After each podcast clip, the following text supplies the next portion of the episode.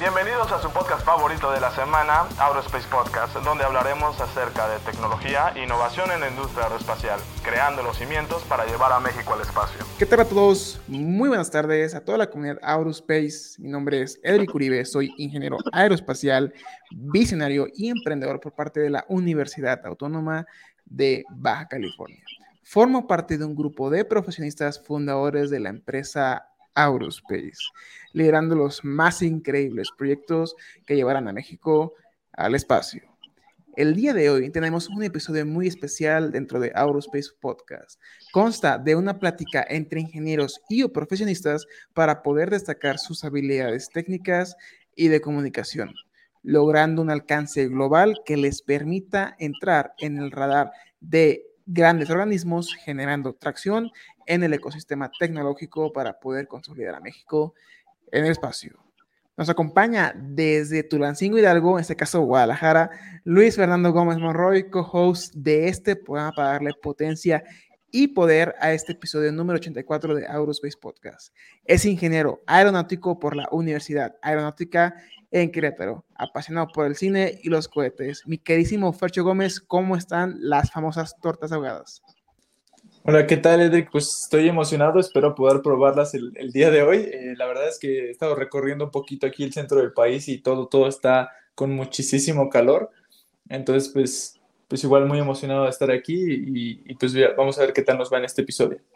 Claro que sí. Oye, ¿por qué no nos platicas muy rápidamente qué haces en Guadalajara o, toda tu trayectoria de la semana?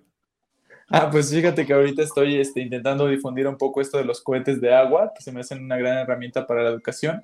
Entonces fuimos a dar una plática ayer a, a, Poza Rica y aquí ahorita en Guadalajara estamos, mañana va a ser el concurso de, de cohetería a nivel nacional, bueno, de cohetería de agua a nivel nacional eh, en la Universidad Marista, entonces esperamos pues poder eh, tener una buena participación y pues más que nada hacer, hacer buenos contactos. Claro que sí, siempre es muy bueno hacer los contactos en las ponencias o en los concursos. Primero que nada, agradeciendo a todos nuestros colaboradores de este programa y a nuestros aliados estratégicos, como lo es el Clúster Aeroespacial de Baja California y a la UABC por ser pionera en temas aeroespaciales en México. Sin más preámbulo, me gustaría presentarles a una persona que está por poner el nombre de México muy en alto. Para todos ustedes, en el podcast número 84, el ingeniero Eduardo Guizar, actualmente presidente del Clúster Aeroespacial de Sinaloa. Ingeniero, espero haber pronunciado su apellido correctamente. ¿Cómo se encuentra el día de hoy? ¿Qué tal muchachos? Muchas gracias por la invitación. Me encuentro muy bien, me encuentro genial, con muchos proyectos, eh, retomando las actividades muy poco a poco, porque pues tú sabes, las actividades de este campo no son fáciles en el campo aeroespacial y pues nos encontramos eh, tirando de nuevo, haciendo conexiones con universidades, haciendo conexiones con gobiernos, etcétera, etcétera. Entonces, es arduo, pero pues muy emocionante, muy emocionante todo lo que viene. Claro que sí, ingeniero. En este programa tenemos la temática o la tradición y primeramente pues gracias por darnos un pequeño espacio de su día. Por ahí nos estaba comentando que el cielo está un poquito diferente otros días. ¿Qué nos pudiera platicar sobre eso? No sé, mm, no les puedo poner la vista porque sería perder el punto que tenemos de la cámara, pero eh, estoy en una parte alta aquí de Culiacán y se ve muy raro, se ve como si hubiera una tormenta de polvo, no se ven algunas cuadras hacia enfrente y el cielo se puso rojo, rojo, rojo, como que es una nube de polvo muy, muy, muy denso, pero bueno, en fin, de ahí fuera todo, todo normal, todo Qué bueno. Eh, no tenemos nada preparado, ingeniero. Definitivamente la plática que estamos tratando de desarrollar va a ir conforme a la marcha, conforme usted nos vaya eh, preguntando, también si está preguntando, conforme usted nos vaya eh, dando información sobre usted, nosotros vamos a ir formulando las preguntas al instante para hacerlo lo más fluido posible. Entonces, la primera pregunta que me gustaría hacerle, ¿qué fue lo, lo que le orilló, ingeniero, a enfocarse en la parte espacial, aeroespacial, o en ese caso, pues afuera de la atmósfera. ¿Qué, ¿Cuál fue esa anécdota que básicamente eh, marcó su vida y que a partir de ahí dijo, wow, yo quiero ser parte de la industria espacial mexicana? Bueno, nunca tomé la decisión eh, como tal, no per se, pero la vida me fue llevando, me fue llevando por un camino pues, maravilloso, hermoso, que es esta, el tema aeroespacial. Y bueno, pues, ¿qué me llevó a lo, a lo aeroespacial? La robótica. La robótica. ¿Y qué me llevó a la robótica? A los nueve años una película. A los nueve años, una película de Star Wars. Entonces, de ahí empieza mi, mi pasión, mi deseo de hacer robótica, mi obsesión por hacer robótica. A los nueve años eh, se marcó mucho en mi vida y a desbaratar juguetes que tuvieran motores, ruedas, controles remoto y así empezar mi primer robot, ¿no? Eh, nueve años, diez años y así eh, me di cuenta que tenía que estudiar inglés porque algunos de los, de los libros que estaban llegando o las películas que yo quería ver que me llevaran a hacer algo de robótica pues estaban en inglés. Entonces, desde muy temprana edad en la secundaria, yo solo fui, me anoté a una escuela de inglés de una universidad, la Universidad Autónoma de Sinaloa, y muy buenos, muy buenos maestros, muy pacientes, que, bueno, me llevaron de la mano en el inglés eh, urbano, pero también yo les daba, yo les expresaba mi, mi deseo de hacer algo, más bien de aprender inglés técnico y me ayudaron con otros libros, etcétera. Y así, secundaria, prepa, y se fue incrementando esa pasión, ese deseo de hacer robótica, hasta que de repente, pues bueno, entramos en contacto NASA y un servidor, y ahí, de ahí es donde ya se da un impulso más fuerte. Eh, me toca colaborar con el, en el proyecto de robot eh, Curiosity, en aquel entonces se llamaba nomás Mars Science Laboratory, Laboratorio de Ciencia de Marte, y pues me quedo ahí algunos años a colaborar en la Agencia Espacial de Estados Unidos como colaborador internacional a través de, de Caltech, del Tecnológico de California, y así pues como entramos en el rubro aeroespacial. Ya después, bueno, durante el tiempo que estuve yo colaborando con NASA, pues me venía mucho el sueño de ver qué hacíamos para tocar el espacio, ¿no? A ver qué podías hacer como para subir a cierta altura y, decir, oye, estoy poniendo algo hecho con mis propias manos, no tanto en el patio de mi casa, en alguna universidad, quizá, para tocar el espacio y es ahí donde nace también la pasión o el deseo de usar uh, space eh, balloons o globos espaciales, que es como el, el, logo que tenemos aquí atrás, ¿sí? Sale de la atmósfera este logo, nos lo diseñan en NASA, nos los obsequian para hacer unos, una serie de eventos. Eh, me capacito yo con ellos eh, y empezamos a hacer incursiones en el Near Space o espacio, espacio cercano. Tuvimos, hemos tenido 29 lanzamientos al Near Space, lográndolos todos. Eh, creo que un 95, 97% de recuperación. Hemos perdido solamente eh, dos equipos de 29. Todos los demás este, han sido con éxito.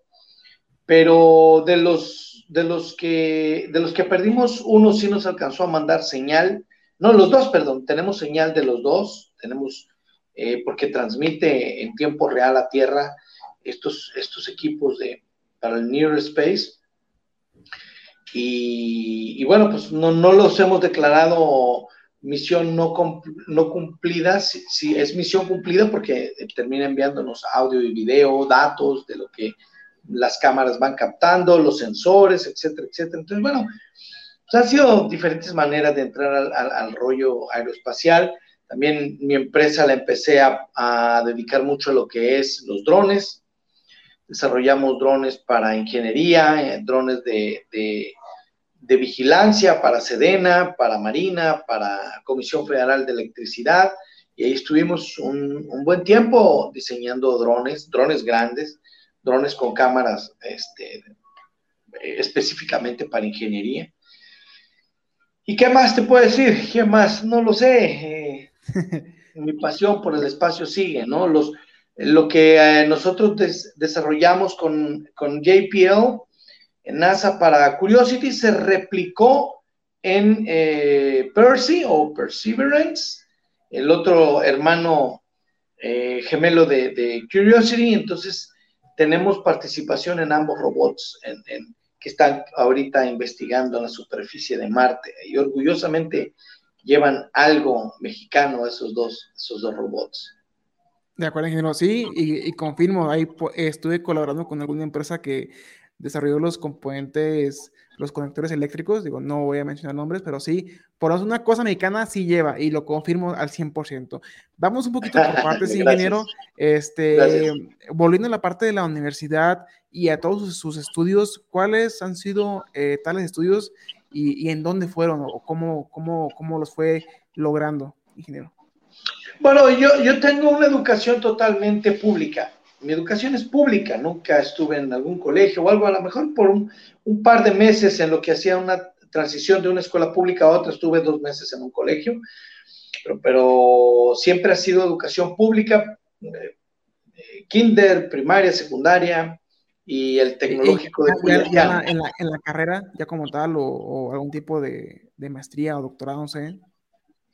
Bueno, tengo un honoris causa que me dio el, Senado, pero pues eso no, no, no, no lo, no lo estudian, ¿no? Te lo, ellos quieren que te lo mereces y te lo obsequian, te hacen un, eh, un obsequio que es el, doctorado honoris causa, pero, pero de ahí en fuera no, no, no, es, educación pública totalmente, orgullosamente educado en educaciones, en instituciones de mi país, y le debo mucho a México y se lo regreso. A México, no al gobierno. ¿eh? le debo mucho a mi país, no al gobierno de mi país. Entonces, pero bueno, colaboramos con muy gobiernos. Patriótica, también de mi parte me gusta mucho mi país y, y sí es muy importante pues retribuirle esa parte, ingeniero. Claro, claro, hay que retribuirles, por eso estamos dando a veces conferencias en universidades públicas, en preparatorias y eh, así nos vamos por todo el país dando conferencias. Hemos dado conferencias en Estados Unidos y Centroamérica. Recientemente quien se activó primero fue Colombia.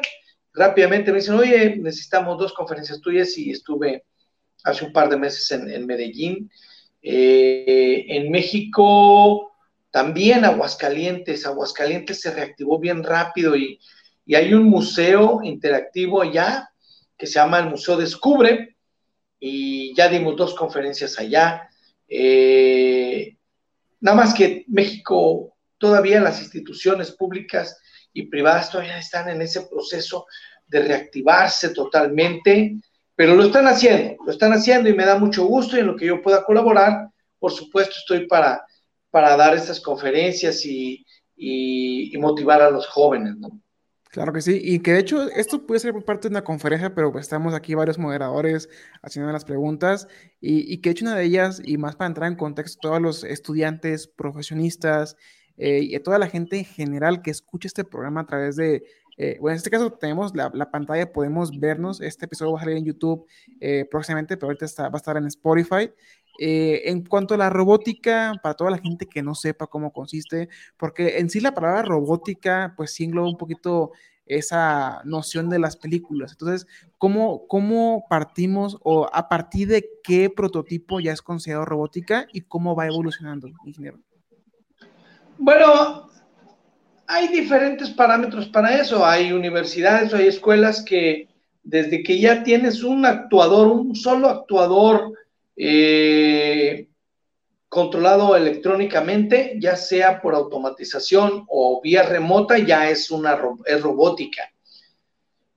Pero hay universidades o instituciones que eh, describen robótica como algo un poquito más complicado. Pero bueno, para el tema de ser, hacer robótica, yo creo que para un niño empezar con un, un carrito de los que ya vienen para armarse, que le dan forma de robot, y también que le pueden poner algún, una tarjeta controladora, ya sea un, mini Arduino o de algún otro tipo y un control remoto, bueno, pues ya ellos pueden abrirse una gran puerta en este hermoso universo que es, es la robótica, ¿no? O también puedes hacer robótica controlando la puerta de tu entrada, ahora también le llaman domótica, ¿sí? Pero todo lo que es automatizado y que lleva actuadores, ya se considera robótica.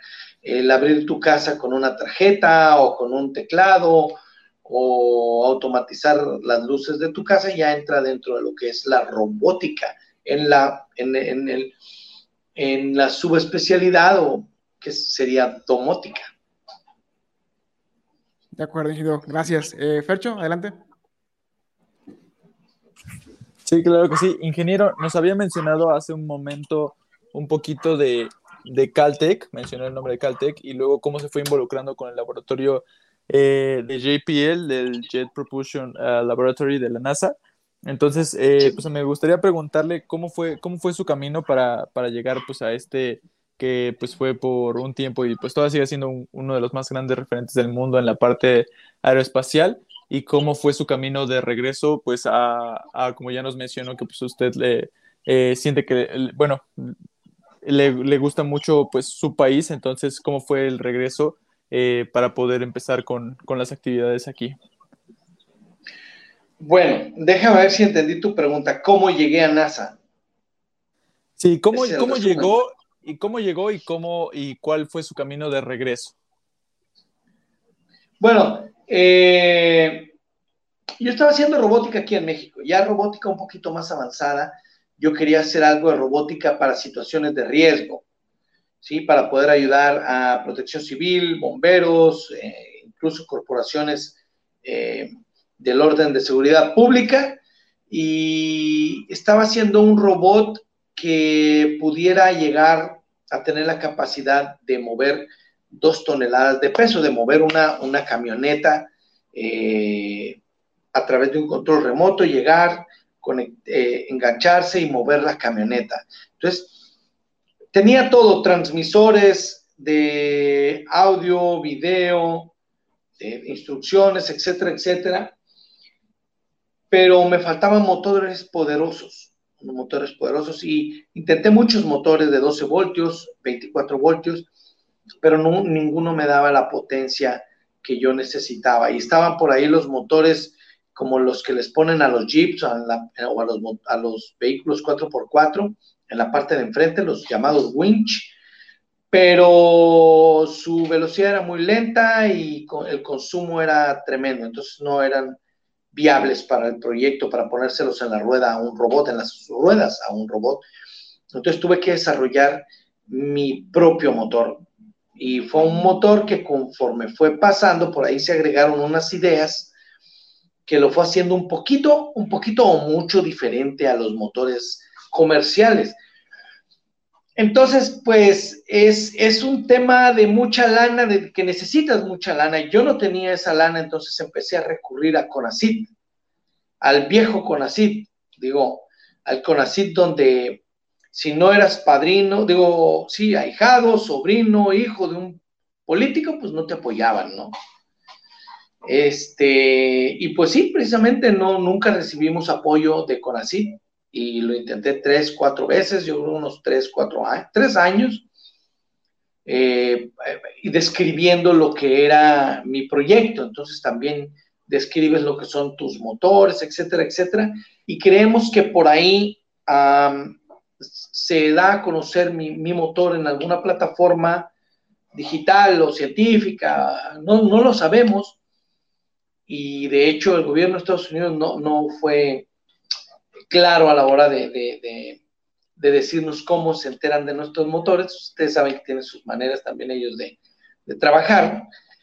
Y no es que nos invitan a participar en un evento que ahorita, ahorita se está reactivando, creo que acaba de hacer uno hace poco, donde fue invitada una jovencita mexicana que va a ser la primera mujer mexicana en el espacio dentro de unos, unas semanas. Bueno, yo participé en un evento ese también, que es como un semillero de ideas, de proyectos y de personas.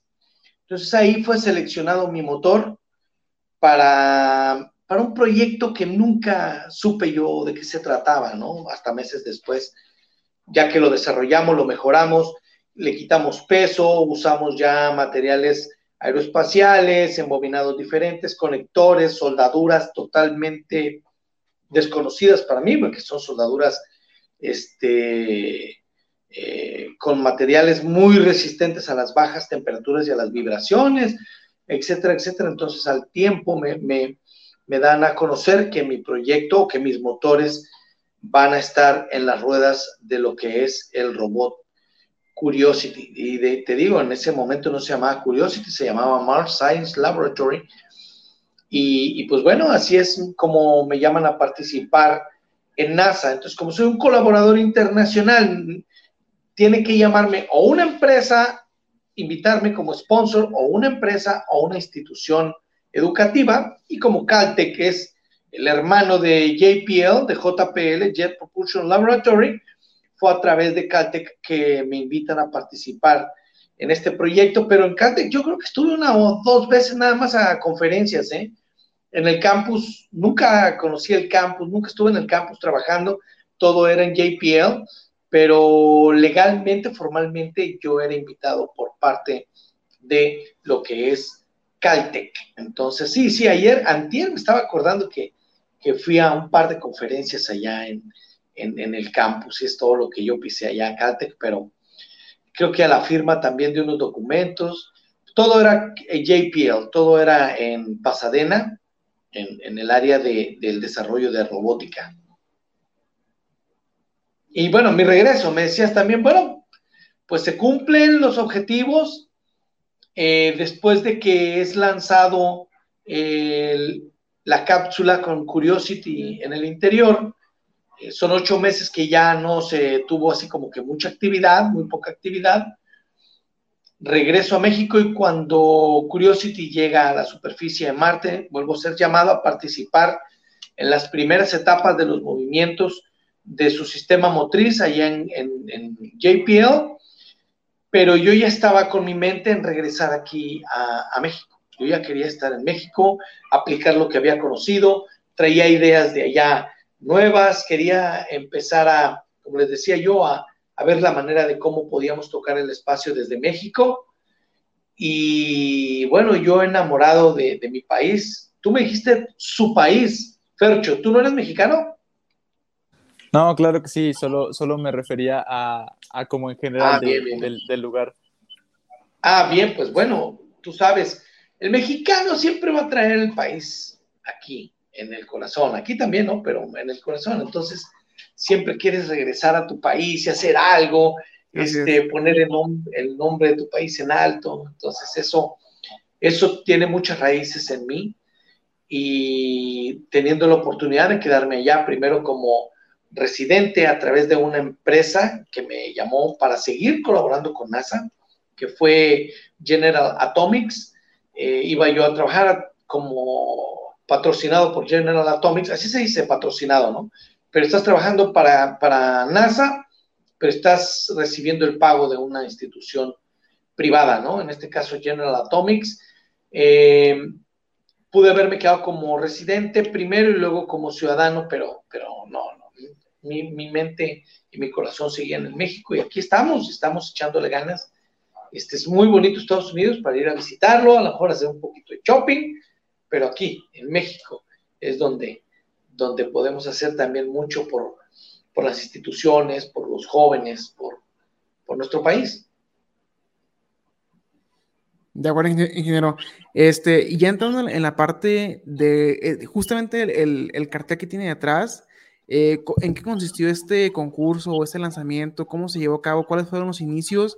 Y eh, actualmente, ¿en qué, ¿en qué está ese proyecto? ¿O cómo lo están desarrollando? Bueno, este fue un proyecto que nace de, de una inquietud de unos empresarios. Yo traía la idea, ¿no? Yo quería, eh, ya había visto yo los space balloons, no son estratosféricos, no son eh, balloons eh, o globos meteorológicos o climatológicos, no, son equipos hechos para tocar el espacio. No se revientan hasta llegar al espacio realmente. Ya los había visto yo en NASA, eh, los maneja una empresa filial de NASA que está en Palestine, Texas.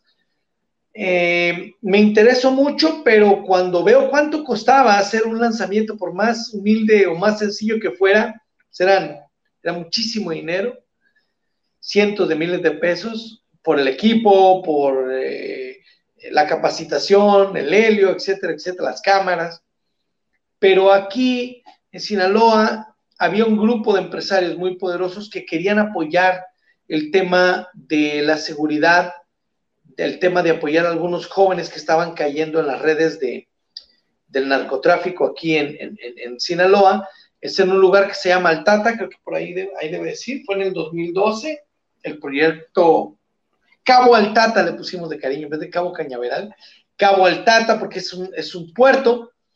Entonces empezamos, yo les platiqué a ellos que podíamos tocar el espacio con algo, con cosas hechas por estos jóvenes e impactarlos de manera positiva para que se dieran cuenta de lo que eran capaces, como unos jóvenes que estaban en preparatoria, porque estaban en preparatoria ellos, podían aprender una serie de cosas de electrónica básica, por así decirlo, y de física, etcétera, etcétera, y los llevamos de la mano para hacer el, primer lanzamiento que fue en privado y luego lo hicimos el segundo que fue ya en público, los dos con mucho éxito, eh, y de ahí nos llamaron de Tijuana Innovadora, eh, conocimos a don Pepe Galicot, un gran hombre ya que promueve mucho la, la cultura, la ciencia, la tecnología, en La Paz, en Baja California. Lo, lo, contactamos, hicimos dos lanzamientos con él, luego otras universidades y así. Me hablaron de Mérida, la Universidad Modelo, oiga, queremos hacer un lanzamiento también. Luego Michoacán, Monterrey, 29 lanzamientos hemos hecho. Hemos hecho lanzamientos donde se han subido experimentos biológicos, matemáticos, físicos, eh, de robótica, pero uno de los que más, de un recuerdo bello que tengo es un lanzamiento que se hizo para validar alimento que se usa en la Estación Espacial Internacional. ¿sí? Eh, validamos pasta de aguacate. Si ves pasta de aguacate que se subió a nuestros equipos, no sé, pues son, son requisitos para poderlos eh, pasar por otros procesos y, llevarlos a la Estación Espacial Internacional. Entonces el aguacate o el, o el guacamole, por eso ellos le llaman pasta de aguacate, pero en realidad es guacamole que se consume en la Estación Espacial Internacional. Nosotros cooperamos un poquito para, para, este, para que fuera validado, para que fuera a, darle sabor a los alimentos de los ya insípidos de los astronautas, ¿no? Otro proyecto que me dio gusto, aunque no terminé con un buen sabor de boca, fue con la UAB, no, ¿con quién? No, UABC, no, con la UPAEP, con UPAEP, de gente de, de esta universidad. Eh, a través de José Hernández nos, nos contratan para validar el Aztec, el, satélite que, que lanzaron, que pues, bueno, desafortunadamente pues, estuvo vivo solamente unas horas, pero lo validamos también con nuestra plataforma, hicimos varios lanzamientos. Y digo, no tuvimos una buena relación con la gente de UPAEP, son un poquito extraños y, se tomaron algunas acciones que nosotros hicimos y las quisieron presentar como propias.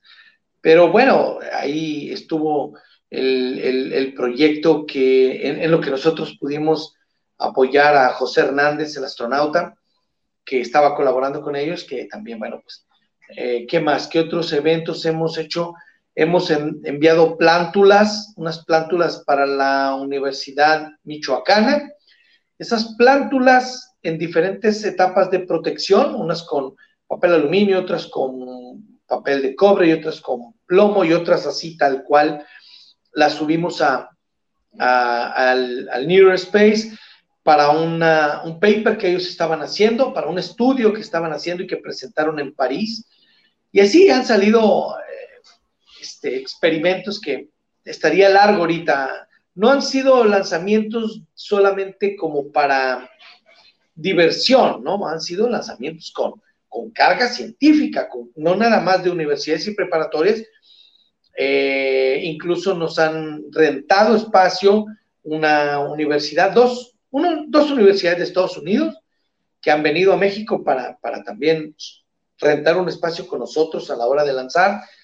Y bueno, es súper emocionante, es súper emocionante. Tenemos, yo creo que todavía tenemos el récord mundial de altura con 43 kilómetros. Wow. Se los quitamos a unos, a unos no, italianos. No hay, como récord Guinness de eso, Mm, pues mira, me he dormido y no lo hemos registrado. Tenemos todos los datos en, memorias, eh, las cadenas de datos, eh, todo registrado. Infra, la empresa de gases, nos hizo una mezcla especial que está firmado entre ellos y nosotros. la mezcla de gases nada más la sabemos nosotros y ellos. Entonces, con eso, eso nos permitió llegar a los 43 kilómetros, 43, 700 o 43, 400, algo así. Estamos a la mitad, estaríamos a la mitad de, lo que una nave espacial ya está dentro del espacio formalmente hablando, ¿no? Más o menos, un poquito abajo de la mitad. Entonces ahí, por ahí hay un proyecto que habría que retomar con una universidad de que la plataforma cuando esté en 43 kilómetros o 30 y tantos kilómetros, que es el, promedio de nuestros lanzamientos, encendamos un cohete, un cohete de 2 metros, 2 metros 30, eh, con bastante eh, combustible sólido. Y si recordamos, allá tenemos un peso un poquito menor que en la Tierra, pero no tenemos drag. Ahí ya el cohete no lucharía contra el contra el aire, ¿sí? Contra la fricción del aire. Y si aquí subiría a dos kilómetros o dos kilómetros y medio ese cohete, allá se puede multiplicar por 10 o por más kilómetros de altura. Entonces, en esa locura estamos. Ya se ha hecho, ¿eh? NASA lo hizo y se llaman eh, Rockets con balloons. Okay. Rocket con globos, cohetes con globos. Entonces, perdón, perdón, queremos hacer un, un, un rocún para que, pues no sé, para tocar más todavía eh, la cercanía con el espacio. Claro que sí. Creo que por ahí, eh, inclusive este mismo tema a Fercho le, le, llamó la curiosidad. Eh, Fercho, ¿tienes alguna pregunta? Sí, sí. Eh, bueno, nada, me gustaría, pues para toda, toda la audiencia, eh, si nos puede ayudar explicando es justamente esta parte del Near Space, cómo es que se pueden programar diferentes proyectos y validaciones eh, para estas alturas y cuándo ya es necesario probarlos a, mayor altura. Y, y, bueno, esa sería la pregunta. Bueno, mira, Near Space, la Fuerza Aérea de Estados Unidos, por el tema de sus eh, jets, le, le, llaman Near Space cuando ellos llegan a los 80 mil pies pero formalmente las, agencias espaciales de todo el mundo, el Near Space lo cuentan a partir de los 100.000 pies de altura. O sea, cuando ves tú un avioncito en el cielo, pero pequeñito, pequeñito, así que ves la pura rayita y no alcanzas a ver el avión, tres veces más es hacia arriba del Near Space. Entonces llegamos a esas alturas gracias a que no usamos eh, un, globo, porque ya no es considerado globo, ya lo consideran las agencias como una sonda de exploración espacial, pero nosotros, por cuestiones prácticas, le llamamos globos. Eh, esos globos ya son adquiridos con agencias espaciales o necesitas un permiso del Departamento de Defensa de Estados Unidos para que te los vendan y los puedas sacar del país. Si tú compras un equipo de esos y lo sacas fuera de Estados Unidos, ahí te aplican una, una, uh, el, sí, se llama, es un libro que se llama ITAR, o ITAR, en español, el Tratado Internacional de, Tráfico de Armas. ¿Perdón? Sí, esa, la parte de ITAR, ¿no? El, el, el tráfico de armas como tal. Sí, ya se consideraría que estamos sacando un arma ilegalmente de Estados Unidos. ¿Y por qué? ¿Por qué arma? Arma, perdón. Me dice aquí que mi teléfono se está sobrecalentando. A ver, permítanme, déjame ver si, si podemos poner una pequeña pausa y continuamos ahorita ahí. Claro que sí. Para quitarle el estuche al celular. De acuerdo. Muy bien. Sí, hay justamente el, reglamento internacional de tráfico de armas, justamente como menciona el ingeniero, de sus siglas en inglés, eh, ITAR, este, sí estaba un poquito regulado y pues cualquier cosa que pudiera perjudicar globalmente en cuestiones pues bélicas, eh, digo, un globo aerostático o un globo como nos comentó el ingeniero, pues eh, en algún punto pues se pudiera tomar en cuenta como un proyectil Entonces, ¿qué, qué, qué ideas se te acaban de ocurrir actualmente, eh, Fercho, en lo que esperamos aquí al, al ingeniero? O sea, ¿cómo, cómo podemos sacarle el, el mayor provecho posible a, este, a esta idea? Sí, claro que sí, pues eh, nada más expandiendo un poquito justo en esto, eh, pues sí, la, la, barrera normalmente ya, ah, justo que nos menciona el ingeniero y el doctor que, que eh, divide, digamos, el cielo del espacio son más o menos 100 kilómetros. Em, entonces ya se empieza a considerar un vuelo que ya es eh, orbital y no supervital. Entonces por eso nos decía que ya están muy cerca eh, pues de la mitad de, de, esta barrera ya con los globos, lo cual es, es muy impresionante porque normalmente eh, los únicos vehículos que lograban alcanzar este tipo de, de, alturas eran o aviones extremadamente especializados, que ya casi no eran considerados aviones, y, pues obviamente pues eh, cohetes, ¿no? Eh, y pues sí, sí, se me hace, se me hace un, muy, muy, eh, un proyecto muy, muy interesante lo que mencionaba de los, de los raccoons, el, el doctor, porque puede ser que, que pueda ahorrarse mucho propelente para poder hacer diferentes lanzamientos o inclusive validar eh, no sé, toberas de, de diferente expansión o, o, propelentes que puedan todavía seguir funcionando a ciertas alturas. Entonces se me hacen, se me hacen proyectos muy interesantes, muy parecido a lo que hemos estado platicando en algunos talks de, eh, con este que es el proyecto de Spin, Spin Launch, que uh -huh. justamente es para ahorrar combustible, que, que, que, se lanza a cierta altura y después ya empieza a funcionar, justamente para cuando ya se vence el, el drag, o sea, cuando ya deja de haber aire o el aire ya es demasiado tenue, pues ya prácticamente el cohete puede ser un, un, motor volante sin estar de fuselaje para que, porque pues ya no, ya no necesitaría este, ser aerodinámico, ya estaría saliendo del espacio. Entonces muy interesante también esto que nos mencionaba el, eh, el doctor, porque ya pues a esas alturas probablemente tampoco necesitaríamos tener un cohete como, como lo conocemos, que, que pues ya en cohetería lo conocemos como vehículo lanzador, sino que prácticamente tendríamos un, un motor eh, conectado a nuestra carga útil y, y, pues ya lo llevaríamos lo, lo más alto posible y probablemente eh, esta combinación podría hacer que, que alcancemos un poco más de manera más sencilla pues esta barrera de los de, de vuelo orbital e incluso ya empezar a poner cargas útiles, ¿no? Allá arriba. Claro que sí.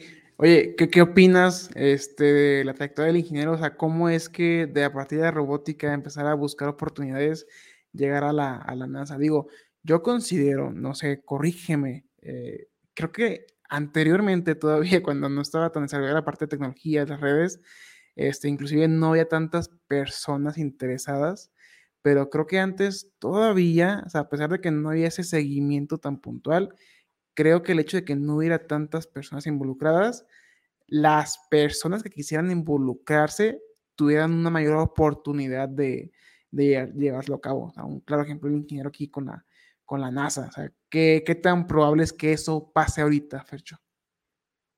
Eh, pues realmente no siento que sea que hubiera sido un poco más sencillo, sino que era diferente el proceso.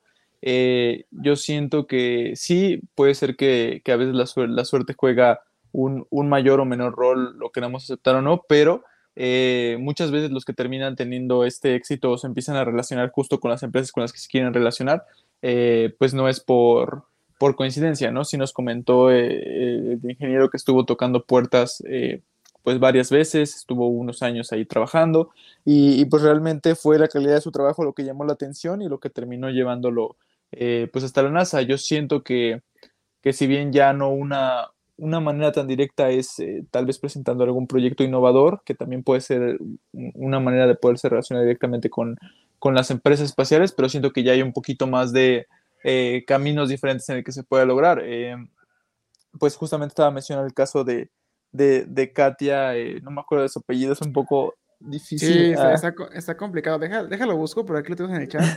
Dame un, dame un segundito. Justamente sí, está... la primera mujer mexicana, o sea, eso es, sí. es, impresionante, o sea, no tiene una igualación. Katia Echazarreta. Echazarreta, eh, que pues ella, eh, me parece que ella es de, de, de, aquí, justamente aquí donde estoy, es de Jalisco, okay. pero... Dije, ah, caray, de Tulancingo, eh, vámonos. No, no, no, ojalá, pero no, es de Jalisco y justamente, eh, pues ella estudió creo que en UCLA ya después, pero eh, pues no, pues su involucramiento pues no fue coincidencia, pues fue igual a través de, de todo el trabajo que ha hecho de ingeniería y redes sociales, ¿no? Claro que sí. Aquí tenemos al ingeniero de vuelta. Este, hay unos pequeños eh, problemas técnicos, pero suele pasar ahorita en la era tecnológica y en los más webinars. Este, ingeniero, pues así que como llegamos este, a una recta final, y yo creo que podemos dejarlo para otro episodio, una segunda parte con el ingeniero Eduardo eh, Guizar. Eh, ¿Qué te parece, eh, Fernando, si pasamos a la parte ahorita de Juan Carlos, que son las preguntas de, de cultura general? Sí, claro que sí. porque, perdón, quiero disculparme porque Ahora sí que la tecnología no nos asistió el día de hoy. Eh, tenemos una, laptop nueva que la cámara no está configurada, etcétera, etcétera, y el celular se sobrecalentó. La plática está muy buena, entonces se, sobrecalentó el celular, se emocionó y nos dejó por ahí tirados, pero ya estamos de nuevo con ustedes y me encantaría estamos, estar Estamos seguros de que no va a ser la, la última plática, va a ser el, el parteaguas, pero igual le, agradecemos y le tomamos. Claro que sí, me encantaría, claro que sí. Gracias. Con mucho gusto. Muy bien. Y sí, por vamos a ver preguntas, ¿no? ¿Ah, sí? sí, eh, pues bueno, vamos a, vamos a empezar con la parte de, de, preguntas rápidas. Eh, me gustaría preguntarle, aquí tenemos un, un, una pequeña quiniela que, que, hemos hecho con todos los invitados. Eh, va a haber un, un, gran premio que va a ser este, auspiciado por, por el señor Edre Curibe. Y es que sí, pues con todo lo que, lo que usted visto de los avances tecnológicos, que nos diga con mes y año cuándo es que el humano va a pisar Marte, cuándo va a pasar el mes Armstrong y año en Marte. porque hay un premio. Mes y año para el premio. Wow. Pues hay por ahí ya algo escrito, ¿eh? Si se apegan eh, las agencias espaciales a lo que es, a lo que ya está, pues ya hay una fecha. Ok. Ya hay, bueno, día no, pero se podría prever el día ¿Puedo dar un dato más o menos para que le vayan jugando? Sí, sí, sí, a ver, vamos a ver. Las órbitas de los planetas, con las órbitas, órbitas de nuestros planetas, de Marte y de, y digo nuestro planeta, Marte, bueno, ya es nuestro, ¿no? ya es nuestro. Ya es nuestro, eh, con las pues órbitas de Marte y la Tierra, ¿qué? ¿Mande? Cada 26 meses es cuando se puede hacer un, un lanzamiento, me parece. Eh, es correcto, sí, cada dos años por la posición de los planetas no es cuando están cerca los planetas, están lejos, pero ocho meses y medio después es cuando eh, la bala o, el cohete que haya sido lanzado eh, se encuentra con el planeta. Nunca va detrás de él a ver cuándo lo alcanza, no, sino que se hacen los cálculos para que se encuentren en, en las órbitas. Entonces, este, pues por ahí pueden partir la gente para empezar a hacer sus cálculos, ¿no?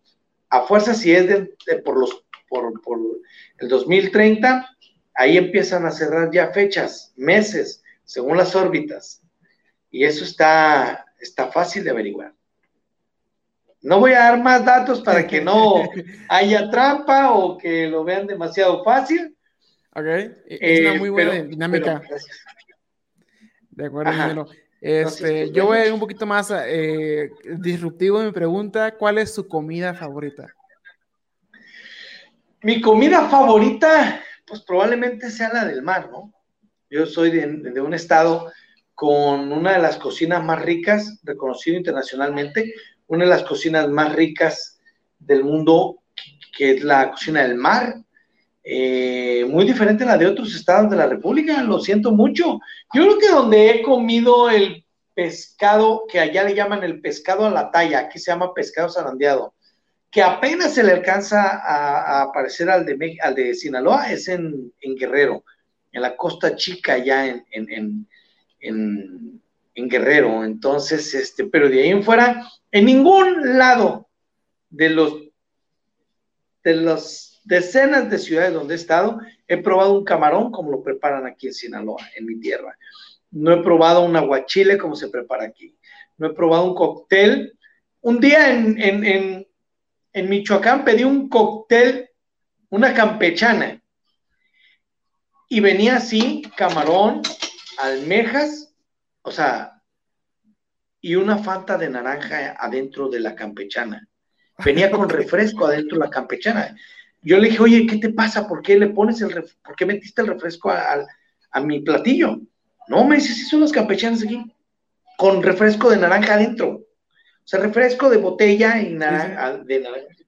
no he encontrado en ninguna parte de los países que me ha tocado visitar comida del mar como la de Sinaloa. Entonces yo soy adicto a la comida del mar de Sinaloa. Me gusta el sushi, no lo puedo comer en todos lados. Hoy tengo una alergia muy grave que me puede llegar a costar la vida y no es a, los mariscos, es a otro ingrediente. No puedo comer en muchas partes, en muchos restaurantes, precisamente por esa alergia. Y eh, no me diga que es el guacamole o el aguacate. No, no, no, no, no, no, no, no. Estoy viendo a ver dónde planto, a ver dónde planto varios árboles de guacamole para que en los próximos años no me falte el, aguacate. Pero no, no, es, es a, una, a una especie en especial que, que sí soy altamente alérgico, estaba a punto de, de perder la vida en dos ocasiones por falta de, de aire. Eh, se me cierran las vías respiratorias por ese, por ese ingrediente. Entonces, una de ellas fue en Tijuana y otra fue en Yuma, en Yuma, ah, Arizona. Entonces, por eso, eh, cuando viajo, eh, solamente, incluso ahora que fui a, Medellín, pues yo busco un, una franquicia de sándwiches largos que te lo cortan por la mitad. Bueno, no, puedo, no quiero decir marcas, pero... Como usted quiera. Bueno, yo busco Subway, porque Subway no maneja ese ingrediente. ¿Sí? Pero resulta que en Medellín ese ingrediente se lo ponen a muchas comidas y también se lo ponen al, Subway. No. no pude comer Subway. Entonces busqué un restaurante mexicano en Medellín para comer tacos porque los tacos no llevan ese ingrediente. Entonces yo a donde voy, pues o, como Subway o busco tacos y ya sé que no me voy a intoxicar. ¿Ya, ya, la atinaste, Fercho? No me adivinen, porque eso es, eso es pues un poquito, uh, pues no lo puedo decir. Okay. No lo puedo decir. No puedo decir a qué soy alérgico porque la alergia es es, de unos minutos, puedo, puedo respirar solamente unos minutos después de ingerir este, ingrediente, entonces no lo, puedo, no lo puedo dar a conocer. Nos conviene. ok, de acuerdo, ingeniero. Pues igual sí, este, sí, sí, no, no. Hay o sea, llamado a, a, Subway de, de, Colombia, pues para que no, no, no, no intente experimentar No, pero ¿qué crees? No, no, espérame, espérame. Yo le dije a la señorita, híjole, no puedo, en cualquier parte de, de México, Estados Unidos o de otros países, nunca me hubiera tocado ese ingrediente y me dijo, no se preocupe. Agarró una charola, la limpió, la lavó delante de mí y me dijo, si me da 10 minutos, le preparo su pan. Y en 10, 15 minutos estuvo mi pan preparado para mi Subway. Fue genial. O sea, no podía comer ningún lado, pero sí busqué de todas maneras una taquería mexicana.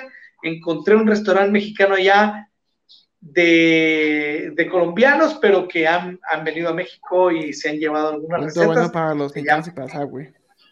Ajá, ajá. Entonces, pues bueno, ¿qué te puedo decir? Eh, me encanta mucho eh, la carne de, res, el pescado lo disfruto mucho, sashimi, eh, este, atún en cubitos. Hay un ceviche en un restaurante de, Mazatlán el restaurante se llama Marea Negra y precisamente el ceviche se llama Marea Negra, creo, o, ceviche de salsas negras, algo así. Se los recomiendo cuando vengan para acá, para Sinaloa. Entonces, el Marea Negra se llama. Y no me están pagando por echarle el gol, pero. no, no, pero que nos patrocinen aquí el podcast. Claro que sí. Sí, sería bueno porque es un restaurante que sí está agarrando, está, creciendo muy rápido, la Marea Negra. Ingeniero, y por parte mía, eh, mi última pregunta de este programa, si su vida fuera sacada de un libro, ¿cómo se llamaría ese libro? El libro vaquero. Ah, no, no es cierto. no lo sé, no lo sé. No sé cómo se llamaría un libro que hablara de Eduardo Guizar. No se prestaría, sería un libro muy loco. Yo creo que a mí me encantaría leerlo. Lo digo con humildad porque me ha tocado épocas muy buenas, épocas también, como a todos, malas. Eh, he tenido aciertos, pero he tenido muchísimas más errores muchísimo. Me gustaría leer el libro porque yo tengo muy mala memoria y me encantaría revivir episodios que últimamente me estaba acordando y son de risa, eh, porque aprendes, con tus errores también aprendes. No sé, no sé cómo se llamaría el libro que hablara de, la vida de, de, Eduardo Guizar. Probablemente, probablemente, si a mí me pidieras que yo le pusiera el nombre, eh, yo creo que le pondría igual que el nombre de mis conferencias. El cielo ya no es el límite. El cielo ya no es el límite, chécate. El cielo ya no es el límite, ya todos volteamos hacia arriba y, hablamos del espacio como antes se hablaba de los carros, como antes se hablaba de, ahora de los, vehículos eléctricos, ahora hablamos del espacio como un tema muy común. Entonces se llamaría, yo creo que mi libro se llamaría El cielo ya no es el límite. De acuerdo, Yo creo que vas a robar el nombre para el título del podcast porque está buenísimo. Gracias, gracias por ahí.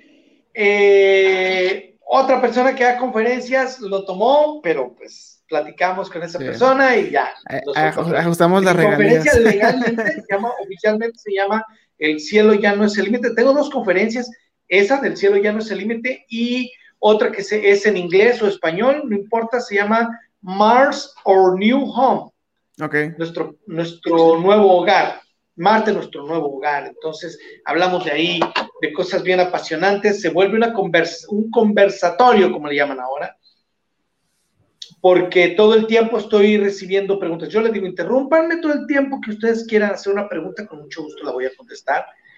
Y, y esa conferencia se vuelve como una charla que se supone que es de una hora, pero nos hemos ido hasta dos horas y media con, con esa conferencia, con, también con la del cielo, ya no es el límite, pero pero como que te desprende más preguntas, eh, Marte, nuestro próximo hogar.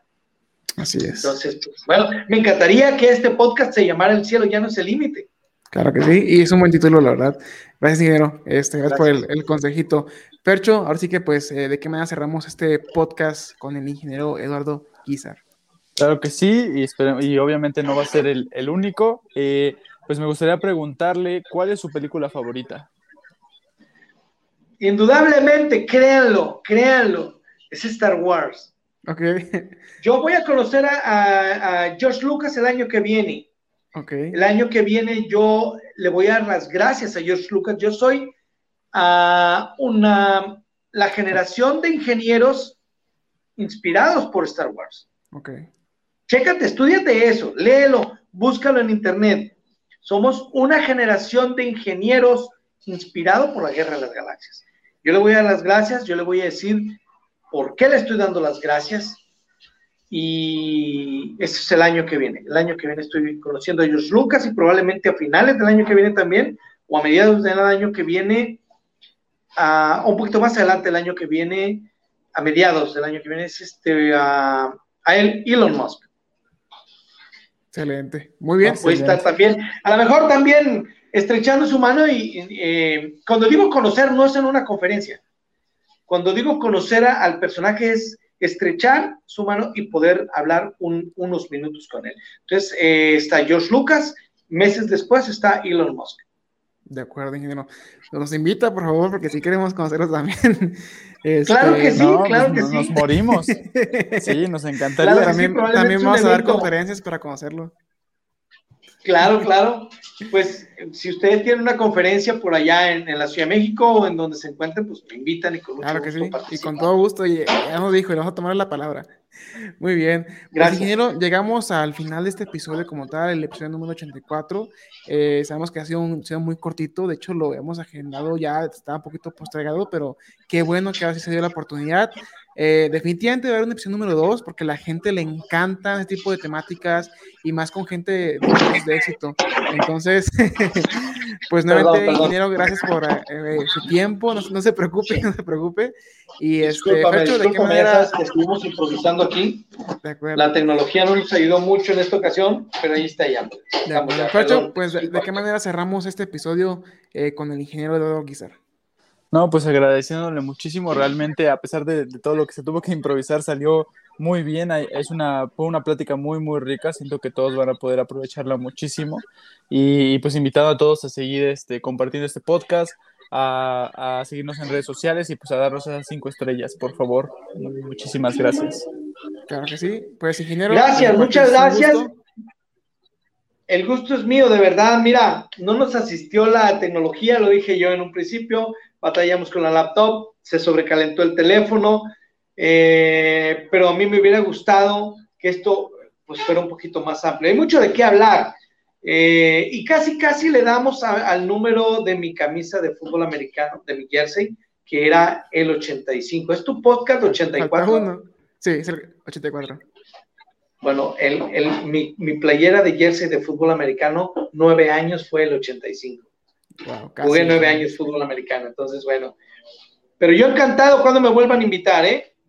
Claro que sí, muy bien. Eh, aquí voy a estar al pendiente para hacerle la, la invitación, ingeniero. Entonces, pues gracias de antemano. Mi nombre es Edric Uribe. Encuentran como Edric Uribe en cualquier red social y estamos para eh, comunicarnos, ingeniero. Gracias. Muchas gracias, muchachos. Hasta luego. Buen el cielo ya no es el límite. Gracias, buenas noches. Gracias por escucharnos. Si te gustó este episodio, compártenos en redes sociales. Encuéntranos como Aurospace Technology Cluster. Te esperamos en la siguiente edición. Hasta la próxima.